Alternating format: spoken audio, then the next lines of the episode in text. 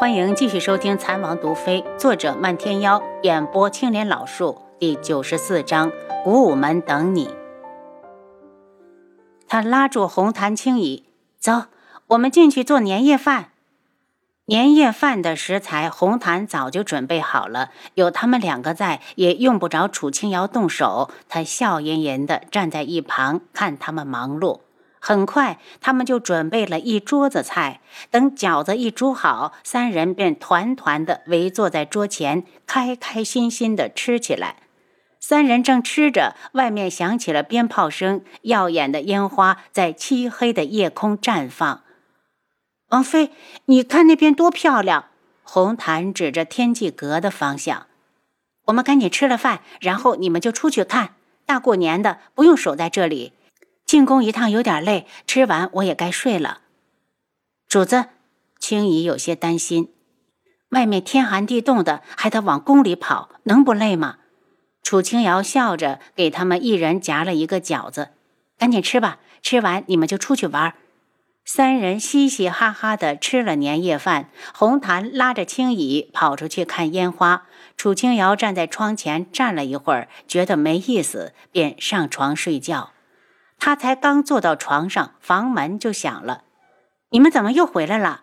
他以为是红檀轻倚，半天没听到回话。他还以为是风吹开了门，跳到地上要去关门，就见轩辕志走进来。他一愣，没想到今晚他还会过来。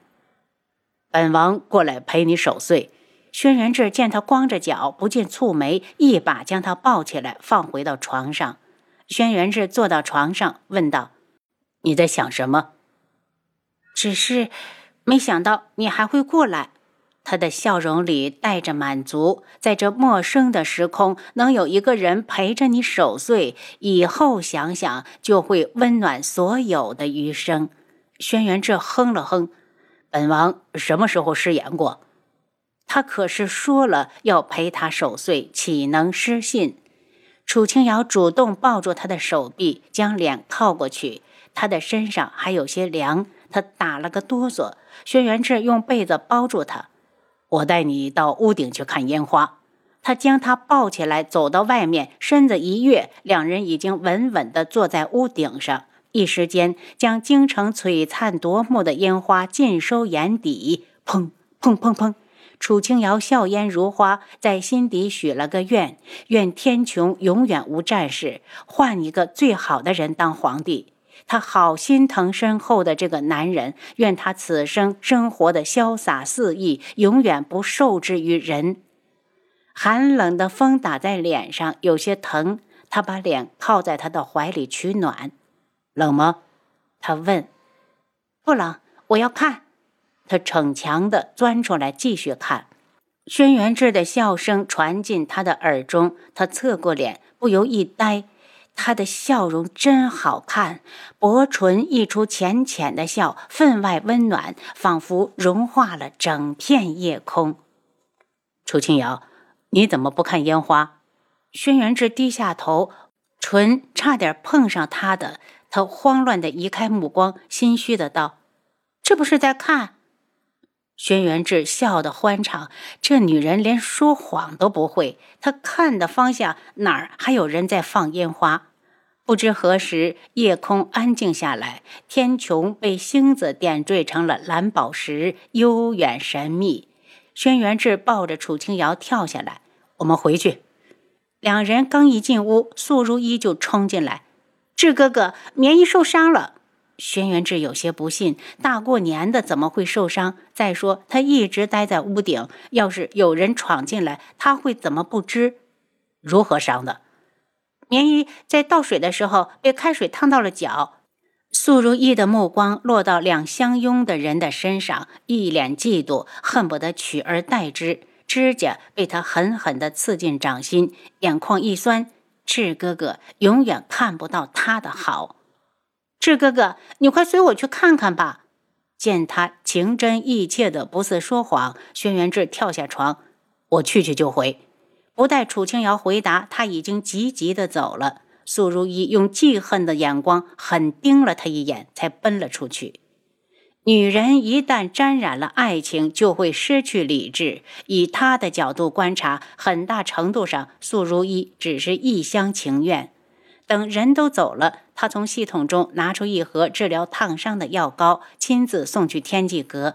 到了那里，发现府上的大夫也刚到。棉姨一看到他，就脸一沉。素如一不悦地瞪过来：“你来干什么？”“我是这府上的女主人，棉姨受伤，难道我不该来？”楚清瑶走向轩辕志，将药膏递过去：“这是治疗烫伤的，你拿着，我回去了。”大夫正在检查棉姨被烫到的脚背，上面起了一层水泡，密密麻麻的，看着挺渗人。轩辕志接过药膏，你，他刚才出声，棉姨已经猜到，冷声道：“让府上的大夫给我包扎，我不想麻烦其他人。”楚清瑶自嘲的看过去，他有说要替他包扎吗？自恋。轩辕志将药膏扔给大夫，上这个。智儿，棉姨才不想用楚清瑶的东西，反正只是烫到了脚，又没危险。轩辕志看了他一眼，如果棉姨不想用，扔了便是。将来脚上若是留了疤痕，可千万别后悔。有哪个女人愿意在自己身上留下疤痕的？棉姨也是女人，自然也爱美，所以她对大夫道：“上药吧。”等上完药，棉姨叫住他。志儿，今晚是除夕夜，我这脚还烫到了，你替我陪陪苏一。一个女孩子孤身在外，容易想家。好，轩辕志答应的爽快，回头道：“如一，我送你回房。”棉姨见素如一愣住，催促道：“如意，你志哥哥要送你回房呢，还不快点跟上？只要两人独处，他就不担心了。”如一容貌出色，还怕智儿不动心？一前一后走进素如一的房间，素如一激动的脸色发红。今晚她一定要想法子留下智哥哥。如一，天快亮了，你睡吧。轩辕志的脚步停在桌前，素如一有些泄气。他去陪楚清瑶的时候，明明两人相拥而坐，为什么自己就不行？赌气的道：“今晚不睡了。”不如我们喝酒。他叫来丫鬟，让他去拿酒。丫鬟拿了两台酒进来，他推给轩辕志一坛，悲伤地看着他的俊颜。如果酒能留住他，他宁愿喝光整个王府的酒。志哥哥，我们一醉方休。轩辕志墨眸沉暗，如一是想家了吗？不如等过了年，我让人送你回去。我只要你送。素如意替他拍开酒封，志哥哥，我们喝酒。他喜欢他，很喜欢，很喜欢。可他们单独相处的时间太少，少到让他心痛。如果没有楚清瑶，他怕是已经娶了她。轩辕志避开他的眼睛，捧起酒坛，眼神更加冷，陪着他一口一口的喝，也不说话。素如意似乎是在赌气，很快就喝光了一坛酒。他摇晃着起身，扑到他的身上：“赤哥哥，我们是有婚约的，你何时才能娶了如一？”轩辕志将他扶到床上，帮他盖好被子，就要走。素如意一把扯住他：“赤哥哥，别走，留下来陪如一。”如一，你醉了，那个婚约根本不算数。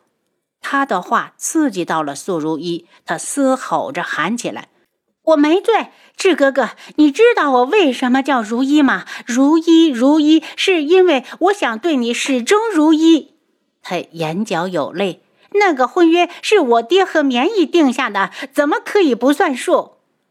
有些人注定要被辜负。轩辕志走了出去。正月初三之后，楚清瑶去韩家看了趟老夫人，然后就一直待在王府。转眼就出了正月。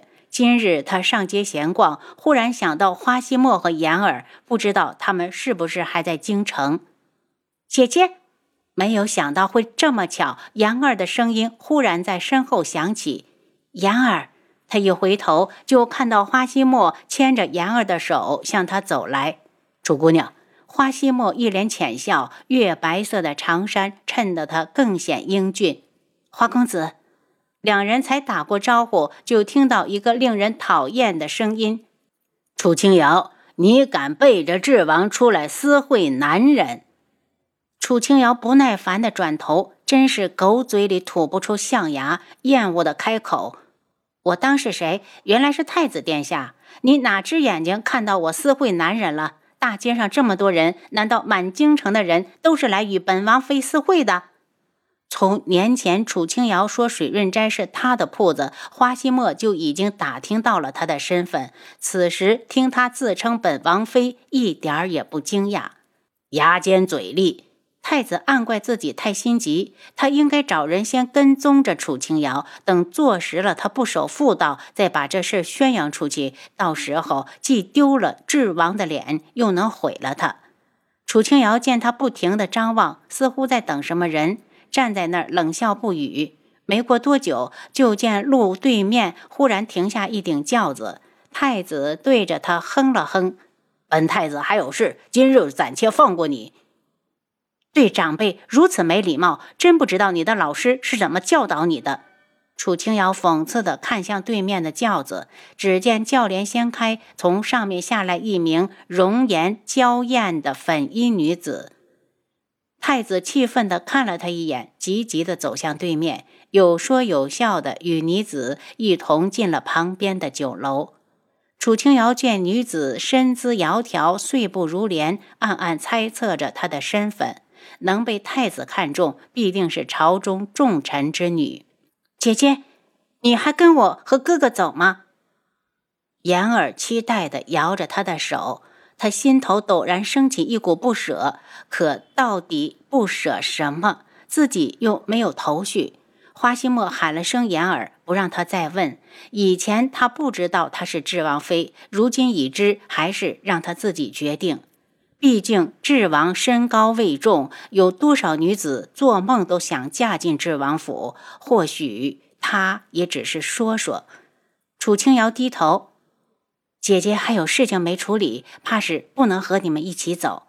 花希墨一愣，从他脸上看不出一丝敷衍，不由问道：“你真想离开这里？”我从不说假话。他目灿若星，有浅笑在脸上绽开。我在古武门等你。您刚才收听的是《蚕王毒妃》，作者漫天妖，演播青莲老树。